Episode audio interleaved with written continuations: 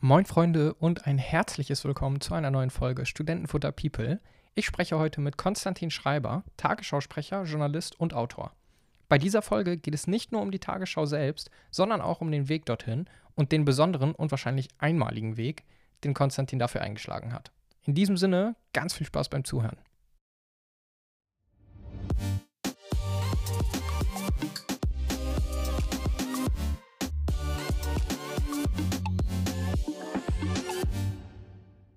So, moin Konstantin, vielen Dank, dass du dir Zeit genommen hast. Ähm, stell dich doch gerne einmal vor für unsere Zuhörerschaft. Okay, ähm, wie macht man das kurz und knapp? Also genau, ich bin Konstantin Schreiber, ich bin 43 Jahre alt. Ähm, wahrscheinlich kennt man mich am ehesten als Moderator oder Sprecher der Tagesschau im ersten deutschen Fernsehen in der ARD. Ähm, das mache ich um 20 Uhr seit Januar 2019, also jetzt etwas über zwei Jahre tatsächlich schon.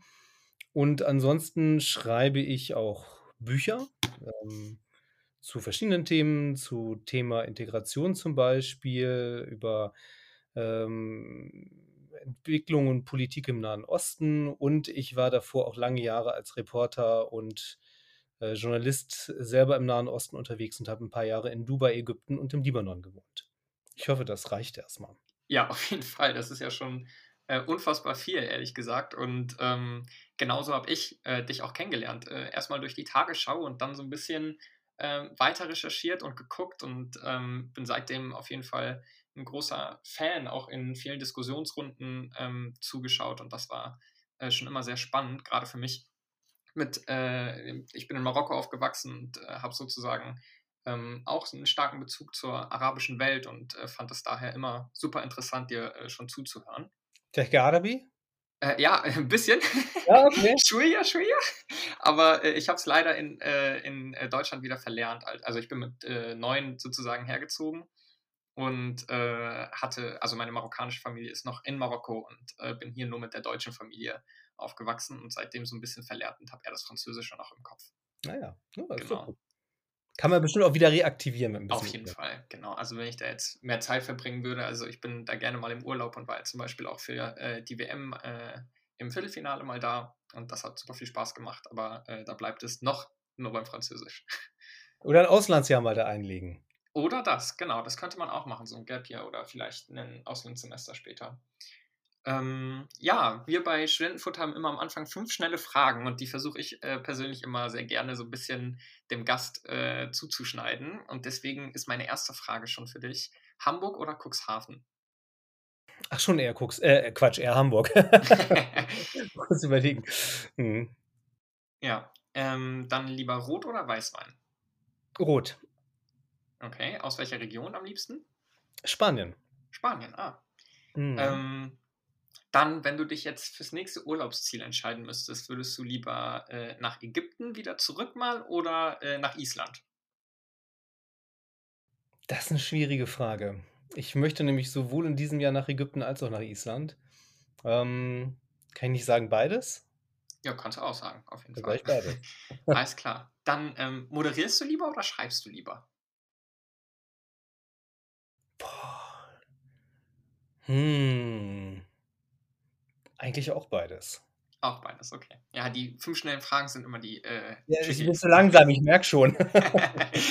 okay. Ähm, ich habe auch schon gehört, du isst gerne Fisch und daher ähm, eine Hamburger Frage. Backfisch oder Matthias? Da keins von beiden. Echt? nee, nee, tatsächlich nicht. Also am liebsten, weiß ich nicht, ähm, ja, also am allerliebsten tatsächlich Sushi. Alles, was da irgendwie, äh, dem Meer kommt und roh ist, ähm, finde ich irgendwie total super. Überhaupt asiatisch und dann mit Fisch. Aber so, nee, Matjes und und und Backfisch ist tatsächlich nicht meins, Ne. Okay, cool. Das kann ich aber verstehen. Sushi ist, äh, bei mir, äh, auch sehr hoch angesiedelt. Also, ähm, reinstes Verständnis von mir. Dann kommen wir doch einfach ein bisschen mal zu deiner Person. Ähm, auch wenn die Tagesschau natürlich die meistgeschaute Nachrichtensendung ist, ähm kennen vielleicht viele in meiner Generation oder sind nicht so sehr damit verbunden, auch wenn ich äh, den Vorwurf der Politikverdroschenheit immer ein bisschen doof finde und ehrlich gesagt auch unpassend, ähm, würde ich trotzdem so ein bisschen mehr die Person äh, Konstantin Schreiber kennenlernen und daher die Frage, du hast Jura studiert am Anfang, aber jetzt bist du ja Journalist. Wie ist das äh, zustande gekommen und wie hilft dir vielleicht auch dein juristischer Background in deinem Journalismus? Ja gut, dazwischen ist ja tatsächlich eine ganze Menge passiert. Also, ich habe Jura studiert 1998 bis 2002, also eine halbe Ewigkeit inzwischen her.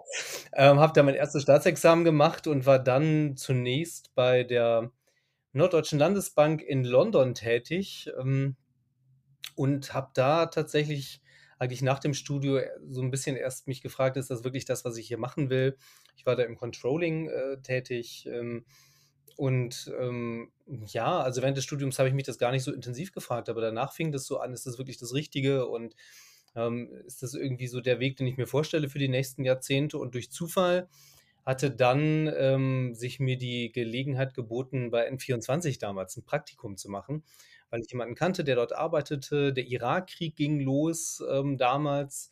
Also, Saddam Hussein war in Kuwait einmarschiert und, hm es war also klar, dass man auch Leute bräuchte, die irgendwie sowohl in der Region die Expertise oder sich ein bisschen auskennen als auch sprachlich.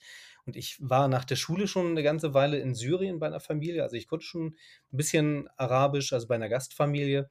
Hm, und das fiel diesen Bekannten bei N24 ein und da hat man mich gefragt: „Haben Sie nicht Lust, äh, bei uns in Berlin in dem Newsroom zu arbeiten und sich arabische Sendungen anzugucken, schauen, wie die berichten, was dort passiert, ein paar Quellen zu checken?“ Und weil ich gerade sowieso ein bisschen auf der Suche war, habe ich gedacht: „Ja, okay, klingt gut, warum nicht?“ Ich war da so Mitte ja, Mitte 20, ähm, 23, 24 und, ähm, ja, so bin ich zum ersten Mal überhaupt in Kontakt mit Journalismus gekommen und fand es damals total spannend, auch diese Zeitgeschichte erleben zu können, auch ein bisschen diese Hektik und dass man was produzieren muss, dass da Beiträge entstehen mit Kameras und so weiter. Also, es war ganz aufregend und dann habe ich entschieden, ich gucke mal, wie weit ich da komme, habe mich um Volontariat beworben, das hat auch gleich geklappt.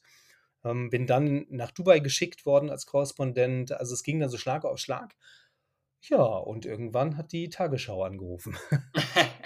Ja, sehr cool. Da, äh, komme ich gleich auch noch zu. Da würde mich aber jetzt vorher noch interessieren, Jetzt habe ich 'ne war Gegenfrage tatsächlich. Sorry, jetzt muss ich mal bitte. fragen, weil du das eben so erzählt hast, die die meisten deiner Generation und, äh, klar, ich weiß ja auch, ihr schaut irgendwie ihr also, ich bin ein bisschen älter, steinalt auch noch nicht, aber, ähm, nicht mehr so viel fern, aber gleichzeitig hast du ja gesagt, du kennst mich von der Tagesschau. Also, du guckst schon noch Äh, genau.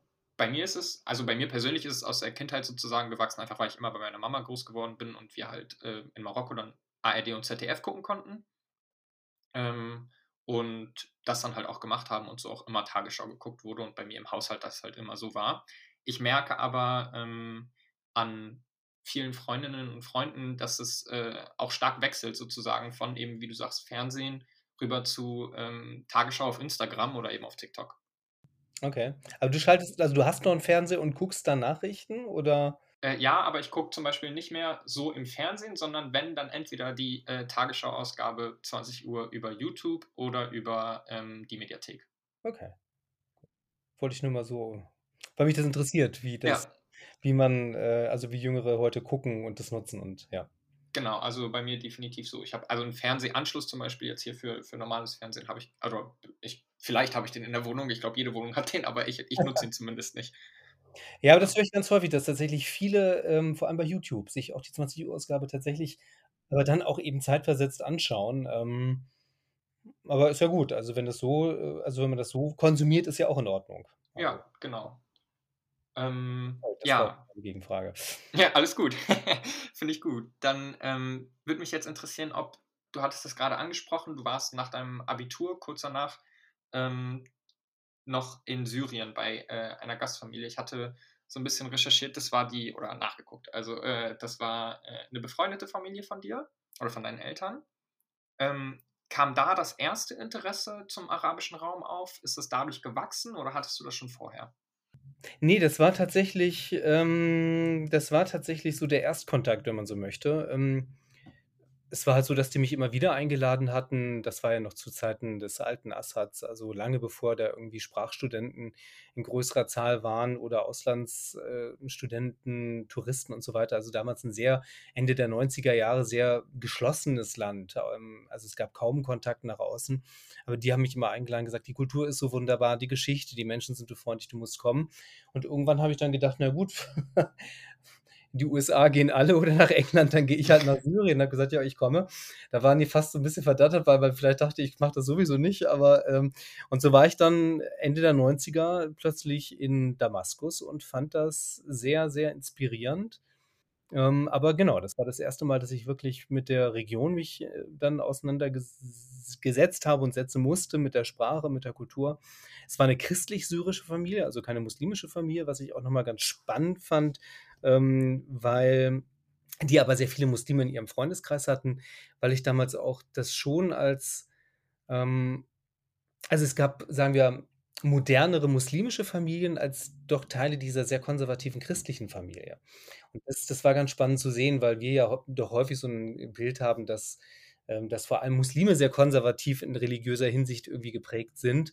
Und das habe ich da anders erlebt. Also, das war wesentlich durchmischter. Ähm, also, zum Beispiel also, man ging schon natürlich jeden Sonntag in die Kirche und man betete auch sehr häufig, man pilgerte auch zu irgendwelchen Pilgerorten. Ähm, auch was so die Rolle der Frauen in der Familie anging, war das sehr konservativ. Das hat mich fast 'n bisschen überrascht. Aber das war ganz wichtig zu sehen, um auch mal festzustellen, dass manche Vorstellungen, die bei uns so rumgeistern, nicht unbedingt, ähm, der Wirklichkeit entsprechen vieler Menschen dort vor Ort. Spannend, ja. Ähm, hast du denn oder dann ich meine, so 'n Auslandsjahr ich hatte zum Beispiel, wie du schon, äh, angesprochen hast, mein Auslandsjahr in den USA, wie jeder Zweite gefühlt. Ähm, und habe jetzt aber nicht so, äh, vom Gedanken her: „Okay, ich gehe jetzt wieder zurück und arbeite dort.“ Und deshalb für mich so 'n bisschen noch mal der Weg von N24 dann wirklich zu ONTV. Ähm, wie war da der Weg und auch so 'n bisschen der Entscheidungsprozess?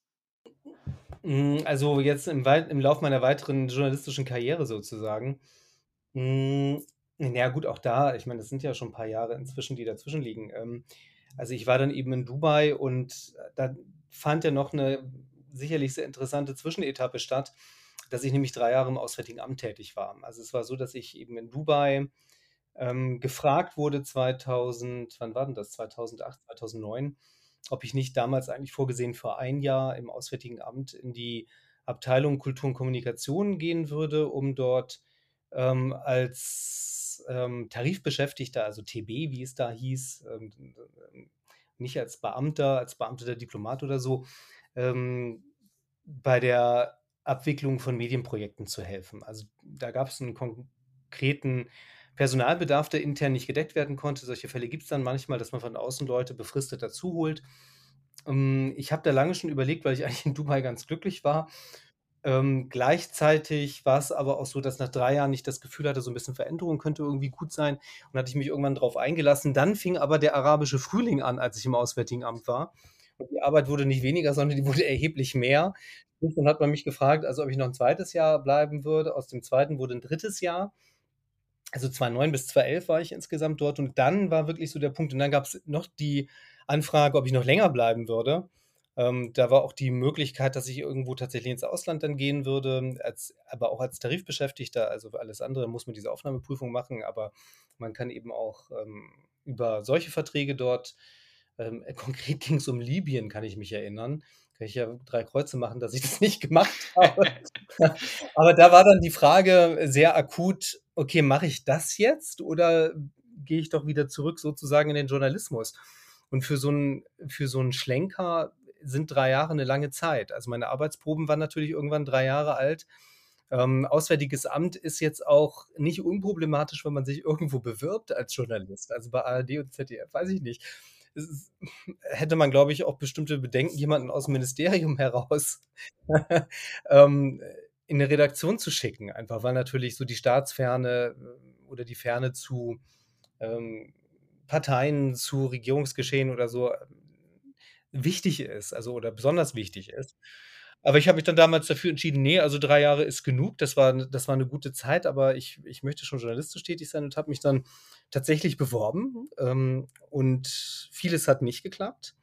Ich glaube tatsächlich genau aus den Gründen. Also, ich kannte natürlich so grade bei ARD, ZDF 'n paar Leute, habe da was hingeschickt, ähm, aber wo es geklappt hat, war dann bei NTV. Also, wo ich niemanden kannte. Ich habe da einfach 'ne, ähm ja, äh, habe geguckt, wer ist der Chefredakteur, habe da 'ne Bewerbung hingeschickt und die haben dann tatsächlich, ähm, mich auch als Moderator gleich genommen.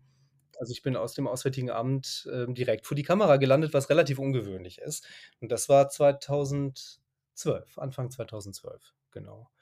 Und da bin ich dann geblieben bis Ende 2016, ähm, habe insbesondere während der Flüchtlingskrise mit einem zweisprachigen Projekt, Marhaba hieß das, ähm, wo es darum ging, so 'n bisschen für Ankommende aus Syrien ja, was heißt unser Land zu erklären, so bestimmte Impulse zu geben zum Thema Gleichberechtigung oder, ähm, was weiß ich, das Grundgesetz und so weiter. Und dadurch das hat 'n bisschen Aufmerksamkeit bekommen. Ich glaube, dadurch, äh, sind auch 'n paar bei der Tagesschau auf mich aufmerksam geworden, glaube ich, habe da nie gefragt. Und dann kam das Angebot 2016 zur Tagesschau zu wechseln.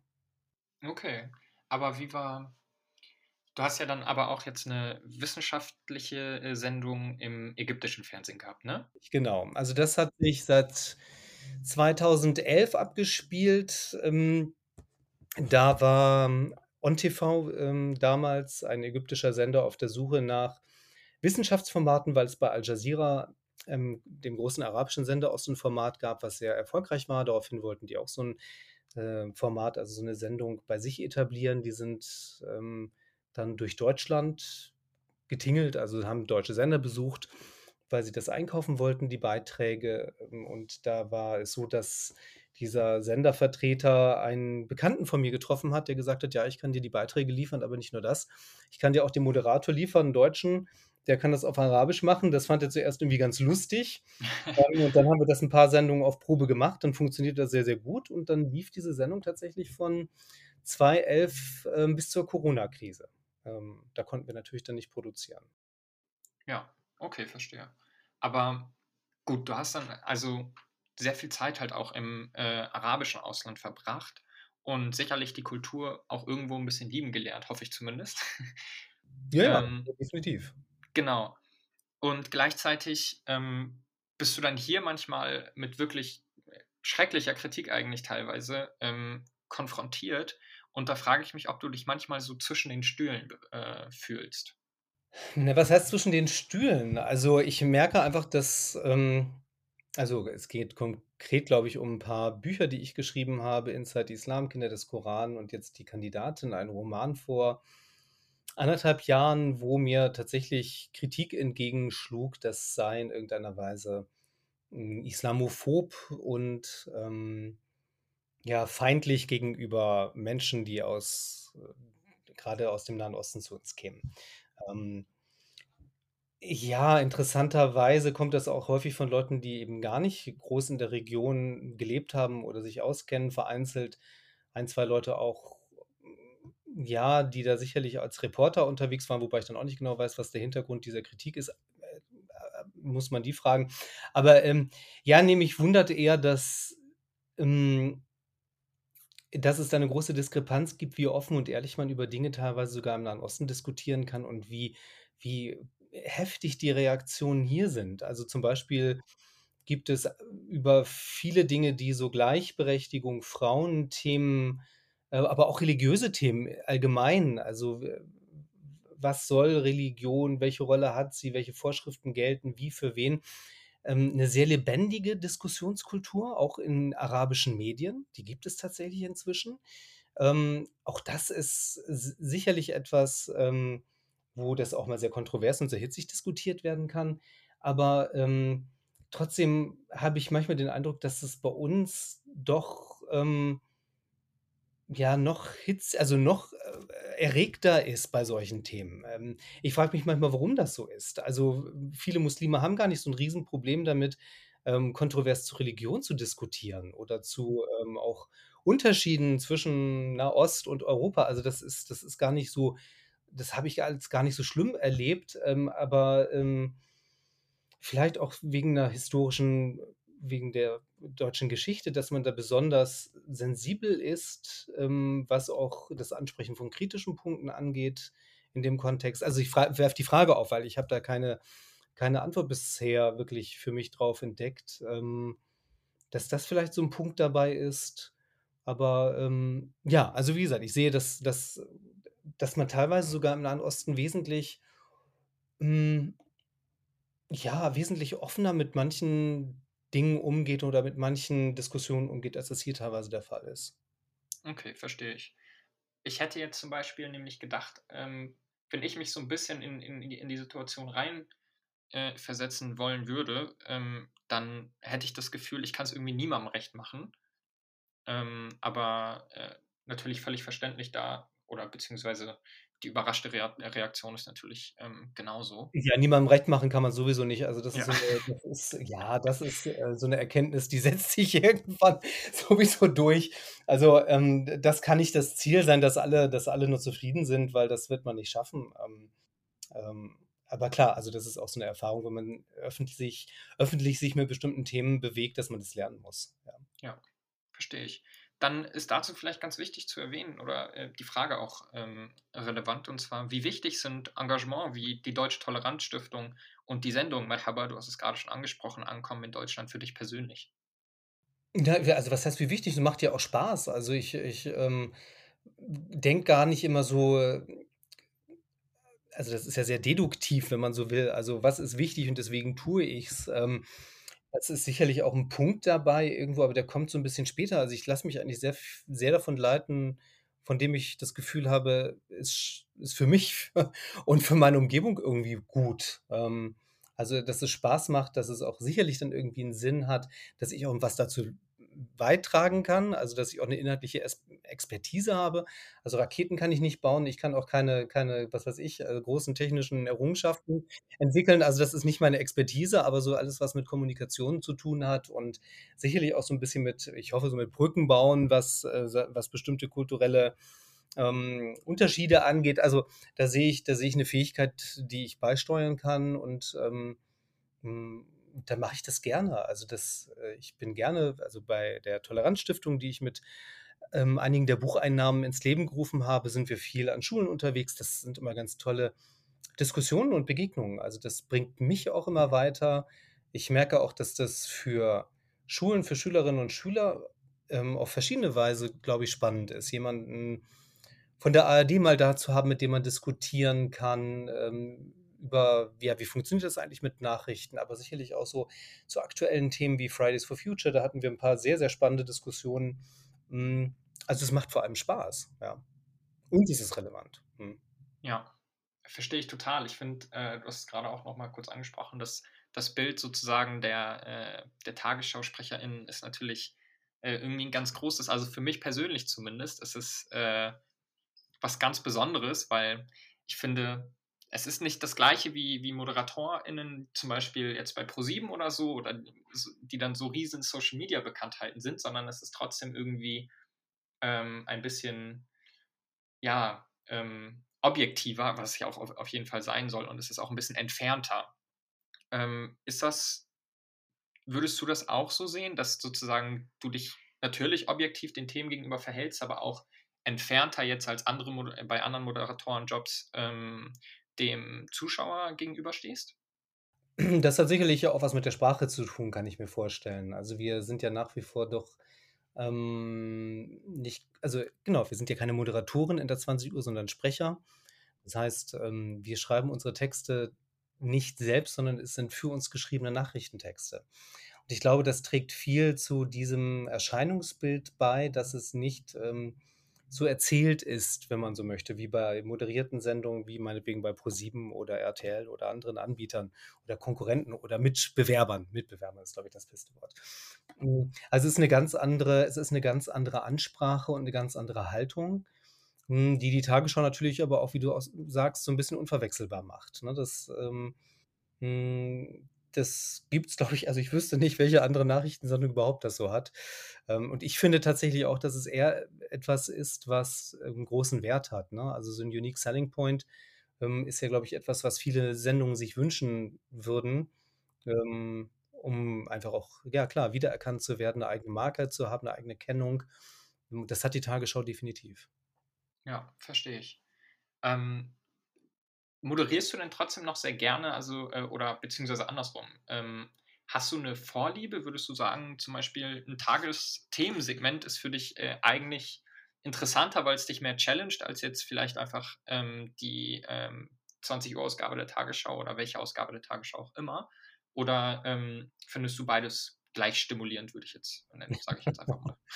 ähm, ja, doch, tatsächlich. Also, weil man natürlich schon auch bei der 20 Uhr merkt an der Vielzahl der Rückmeldungen sicherlich auch, ähm, ähm, also sowohl Zuschriften, die uns irgendwie per Mail erreichen, als auch bei Twitter und Facebook und so weiter, dass es nach wie vor doch noch so eine große Durchdringung hat und eine große Relevanz. Also das ist schon, oder inzwischen würde ich sagen, relativ einmalig. Ähm, gerade was, weil du auch sagst, ähm, ja, viele jüngere Menschen, wir wissen das und ich höre das eben auch, schauen nicht mehr unbedingt im Fernsehen, sondern in der Mediathek oder bei YouTube. Ähm, Gleichzeitig ist es aber so, dass sowohl eben beim Fernsehen als auch bei den Online-Abrufen die Tagesschau weit, weit, weit vorne ist. Also sehr weit vor den anderen Mitbewerbern. Also auch von da merkt man nach wie vor, gibt es eine große Relevanz. Ähm, bei den älteren Zuschauern natürlich sowieso über das Fernsehen an sich. Also das, das, also um das Wort aufzugreifen, was du benutzt hast, das kann schon sehr stimulierend sein in der Weise, dass man eben merkt, ja, also durch diese Bedeutung, die wir dort haben in der Themenauswahl, ähm, in der Präsentation, in der Wortwahl, ähm, das ist schon was Besonderes. Das ist, das ist gut. Gleichzeitig klar, auch mal Interviews zu führen oder ähm, live bei einer Entwicklung dabei zu sein, was ich zum Beispiel mache, wenn ich bei Tagesschau 24 auch die ähm, Nachrichtenstrecken mache. Das mache ich auch. Also das ist der Digitalsender, der sozusagen fortlaufend live 24 Stunden am Tag Programm macht. Ähm, wo wir dann eben eigenverantwortlich Texte auch schreiben, eigenverantwortlich Interviews führen. Das ist auch gut, das ist auch schön. Das äh, fordert einen ganz anders. Da muss man viel mehr in der Situation auf den Punkt denken, ganz anders dabei sein, ähm, sich anders vorbereiten. Und ich finde die Abwechslung gerade, äh, das ist etwas, was mich ähm, sehr glücklich macht. Ja. Mhm. Was bewegt dich denn jetzt so in deinem Alltag noch? Also ich meine, ähm, die Tagesschau zum Beispiel ist wahrscheinlich der, der größte äh, ja, Point of Sale für Konstantin Schreiber. Also da sieht man dich wahrscheinlich am meisten. Ähm, und die meisten kennen dich daher, das hattest du ja am Anfang auch schon mal erwähnt. Ähm, aber das wird ja sicherlich nicht den kompletten Tag für dich füllen. Wie ähm, füllst du den sonst oder was, was hast du sonst für Themen, an denen du gerade arbeitest? Ja, das füllt den Tag insofern auch nicht ähm, komplett, als wir hier am Schichtdienst arbeiten. Also das heißt, manchmal muss ich nachts arbeiten und manchmal früh morgens. Morgen habe ich Frühdienst, das heißt 4 Uhr aufstehen, 5 Uhr da sein und so weiter. Also insofern ähm, ist immer davor und danach häufig, äh, selbst wenn man, wenn man arbeitet, noch viel Zeit. Ja, ganz unterschiedliche Dinge. Also das eine ist natürlich so das Berufliche, dass ich äh, sehr gut durchgetaktet bin mit weiteren Buchprojekten, die jetzt ähm, anstehen, wo ich noch was schreiben muss, äh, die jetzt auch unmittelbar veröffentlicht werden. Mm, also das ist schon ein großer Punkt, äh, also etwas, was viel Zeit auch in Anspruch nimmt.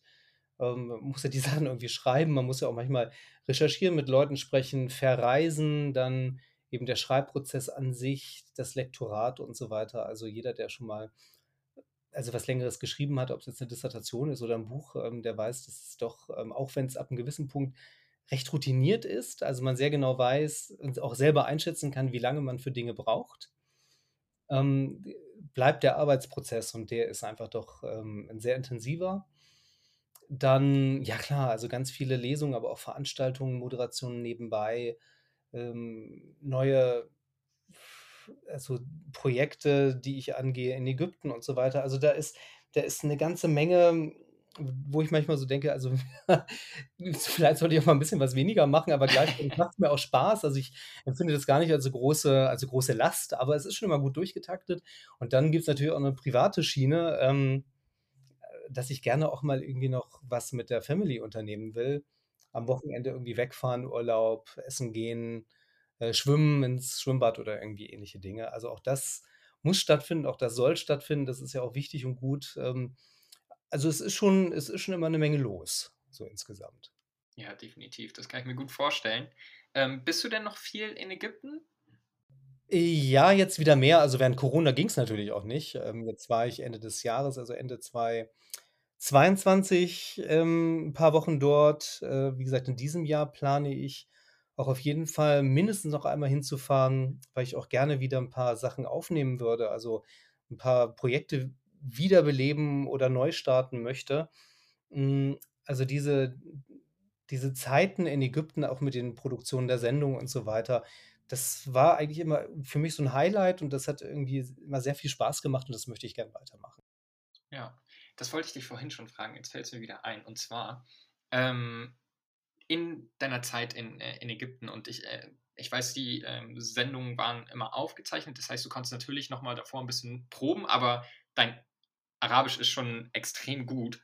Ähm, da würde mich interessieren, bist du auch schon mal dort in 'ner Talkshow gewesen? Kann also, geht das für dich, das sozusagen auf 'nem hohen Niveau und dann auch, ähm, schnell zu antworten?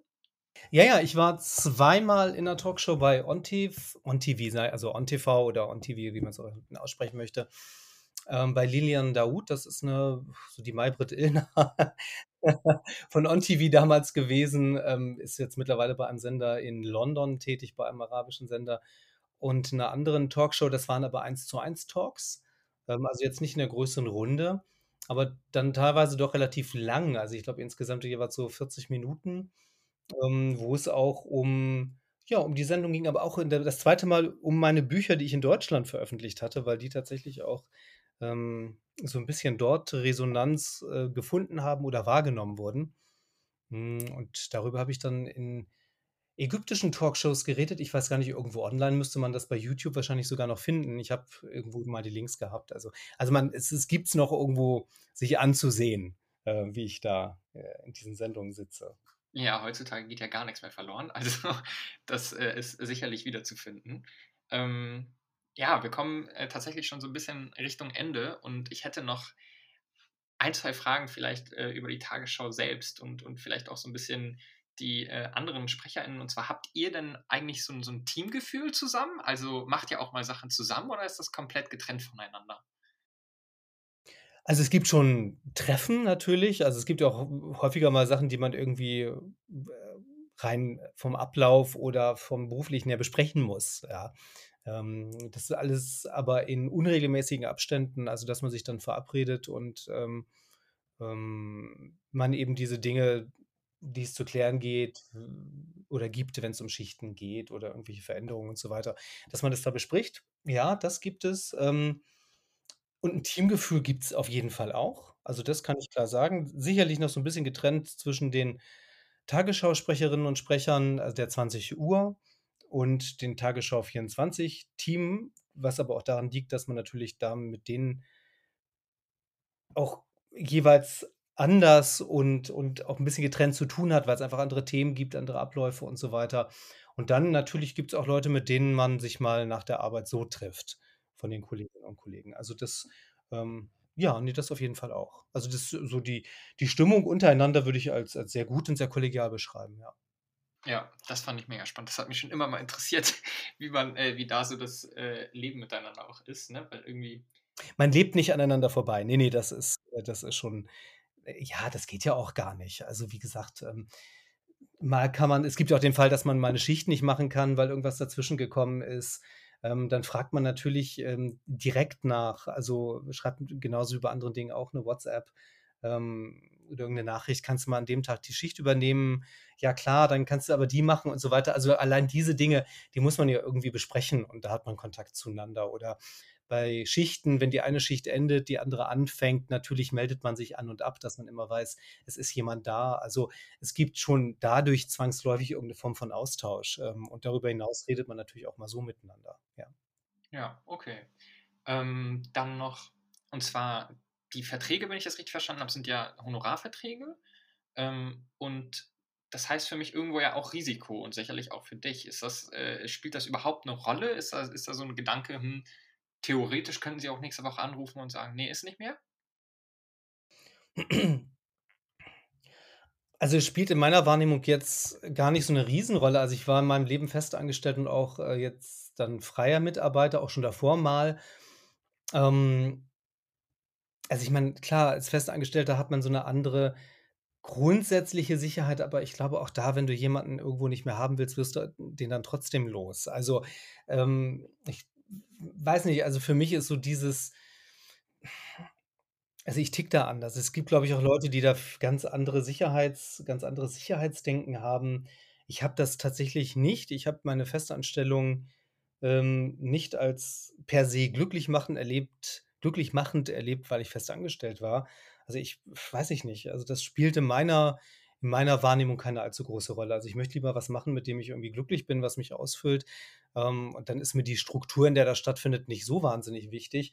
Und das hat ja auch gewisse Vorteile, dass ich natürlich, ähm, etwas freier bin, was meine Tätigkeiten links und rechts angeht, auch wenn ich das natürlich trotzdem abspreche, als das bei meiner Festanstellung zum Beispiel der Fall gewesen ist, wo das wesentlich schwieriger war. Ähm, wo ich also viel mehr noch viel enger abstimmen musste, ob ich das machen kann. Ähm, also, für mich ist es kein Riesenthema. Okay, verstehe ich. Ähm, ich habe noch jetzt die letzte Frage noch mal, ähm, so ein bisschen in die Zukunft gerichtet. Ich weiß nicht, wie planerisch du bist. Du hattest mal gesagt, du bist, äh, zwar effektiv, aber chaotisch. Ähm, und, äh, deswegen einmal die Frage: Wo siehst du dich vielleicht in 5 Jahren?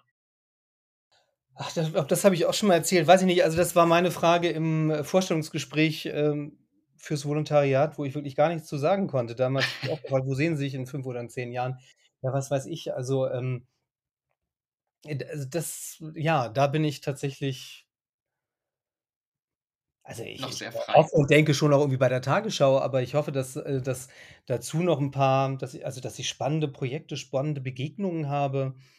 Ähm aber man weiß nie, was passiert. Also, das ist ja, und das finde ich eigentlich ganz gut. Ist doch schön, dass das Leben überraschend ist und dass immer noch was Neues passieren kann. Ich empfinde das als, ähm als eigentlich 'ne ganz schöne Sache, dass man auch nicht weiß, wo man sicher in 5 Jahren ist. Ja, total. Gibt's gibt's vielleicht noch etwas wir haben ja auch, äh, Studierende, die, äh, bei uns Medien und Kommunikationswissenschaften bei, äh, zum Beispiel, ähm, ja, Gruner und Jahr oder, äh, Jung von Matt, äh, studieren und, äh, vielleicht ist es ja mal ganz interessant zu hören, ob du vielleicht 'nen Ratschlag hättest für noch sehr junge, äh, Menschen, die so, kurz vor der Karriere sind im im Kommunikationswesen. Gibt's da was, was dir so einfällt? Ach, gibt ja ganz viele Dinge. Also, was was würde man raten? Also, ich, ähm Hm, ja klar, also, ich habe ja auch gesagt, ich bin viel so an Schulen unterwegs, manchmal auch an Unis und es gibt natürlich viele Studierende, die mich auch mal irgendwie so ansprechen. Ich weiß nicht, ob das mein Eindruck ist oder ob das wirklich so ist. Ähm, ich habe manchmal schon so das Gefühl: „Boah, junge Leute, die sind ganz schön auf äh, also, wie soll man sagen, ähm“ da ist schon viel Dampf dahinter. So sicherlich auch 'n gewisser gewisser Konkurrenzdruck so, weil viele es gibt viele gute Leute, die viele tolle Dinge machen. Äh, die Lebensläufe sehen teilweise schon auch krass aus. Ähm, da ist schon also, das auch durch diese Bachelor und Masterstudiengänge, die es bei mir noch nicht gab, ähm, geht das alles auch schneller, ähm, auch mit anderen Anforderungen verknüpft. Also, ich würde irgendwie immer erst so sagen: „Mensch, macht euch nebenbei auch 'ne gute Zeit.“ Ja, also, sicherlich so die Arbeit also, ich habe manchmal so 'n Eindruck, so diese Arbeitsebene, da da sind viele schon wahnsinnig gut auf Zack und da da passiert auch viel. Da kommen auch viele gute Leute, aber so das das Leben darf man daneben auch nicht vergessen, würde ich mal sagen. Ja, ist so mein Ja. Eindruck. Sehr gut. Damit äh, das sind wundervolle Worte. Für mich steht jetzt, äh, kurz vor Ariel. Das ist, äh, an meiner, äh, Uni 'ne so 'n so ich nenne es mal Partywoche äh, Wochenende. Ariel? Deswegen genau, Ariel nennt sich das. Also, die Party nennt sich Ariel, oder? Ja, genau, das ganze Wochenende, das nennt sich sozusagen Ariel. Das gibt's äh, ist bei uns Tradition, das gab's in den letzten Corona-Jahren nicht. Steht das für Ähm was? Ist das 'ne Abkürzung für irgendwas, oder? Ich habe ehrlich gesagt keine Ahnung. Also, Ich ich glaube, das hat man sich einfach ja, ich glaube, das hat man sich einfach irgendwann mal ausgedacht. Ähm, und, äh, seitdem heißt das Wochenende einfach Ariel und, äh, da, äh, freue ich Okay. mich jetzt schon drauf und das sind ja natürlich klasse, klasse Worte, um sozusagen noch mal dran zu denken: „Hey, wir sollten auch Spaß haben.“ Um an Ariel teilzunehmen, genau, oder zu Genau. wie man das dann sagt. Ja, ist doch gut. Ja. Ne, ist auch wichtig. Von daher, ähm, ja.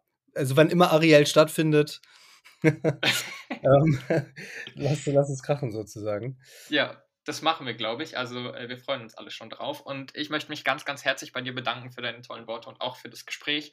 Ähm, für mich war's ganz Besonderes, mit, äh, jemandem wie dir zu sprechen, der der schon so viel erreicht hat, aber auch schon, ähm, ja, einfach so viel bewegt hat und, äh, genau, dafür 'n Ach Mensch. großes Danke von mir. Ja, gerne, hat Spaß gemacht.